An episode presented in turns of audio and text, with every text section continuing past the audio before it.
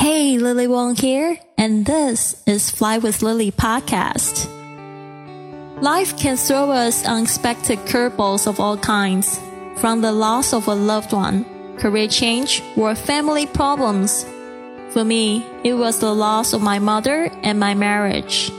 The worst experiences of my life led to the most euphoric learning experience and life journey I ever could have imagined.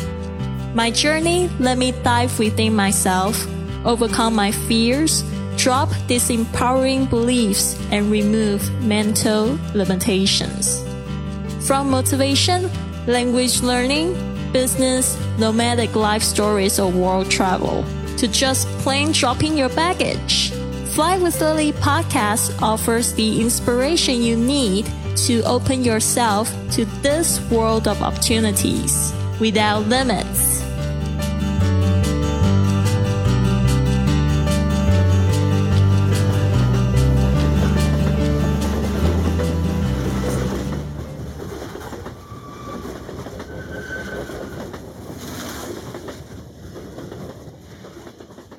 Life is an adventure. Take risks. After having breakfast with Yasmine, I went to the station to catch my train to Hamburg. I wanted to see my friend Bonnie, who I had met through the internet. She had been one of my podcast listeners and later joined my online travel club. She was in Germany because she had a medical exchange in Hamburg. Bonnie is from Anhui, China, and is a doctor who has a young daughter. When we first met, she had never been abroad. However, she was taking full advantage of the chance to see places in Europe.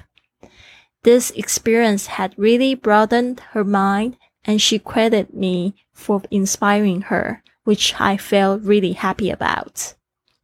She had just visited Iceland hours, hours she had just visited Iceland hours before she came to pick me up at the station.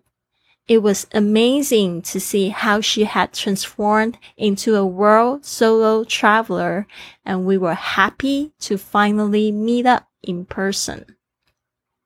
What should we have for lunch in Hamburg?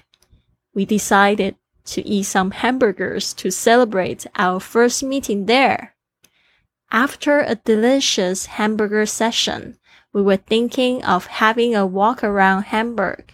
It was really cold and once again, the hustle and bustle of the city made me feel a bit nauseous. I felt dizzy navigating myself on the subway system, and it was at that point a German lady tapped my shoulder and asked us in Mandarin if we needed any help. We were surprised and asked her to recommend a place to visit and help us buy subway tickets. We had a chat and the young German lady had been studying Mandarin for a few years. She even had a Chinese name, Li San, and since she was also off work that day, decided to join us and showed us around Hamburg. It was really cold and rainy, but it was so much fun to hang out with a knowledgeable and sweet local friend. Li Shan took us to the pier and suggested that we get on the ferry boat so we could see some sights without moving too much. On the boat, while we were chatting with this wonderful lady, I couldn't help but wonder how lucky we were in this strange country to meet such a lovely local who was eager to help us and who spoke our language. Stay tuned, there's much more to come. In the next episode, I'll be sharing interesting couch surfing stories that occurred in Hamburg, Germany. This has been another episode of the Fly with Lily podcast.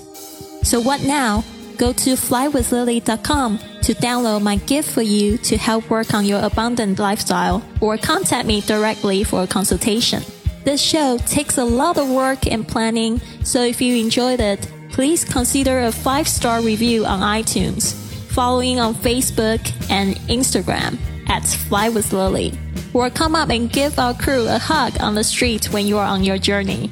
Thanks for listening, and remember, life's curveballs can be your best opportunities.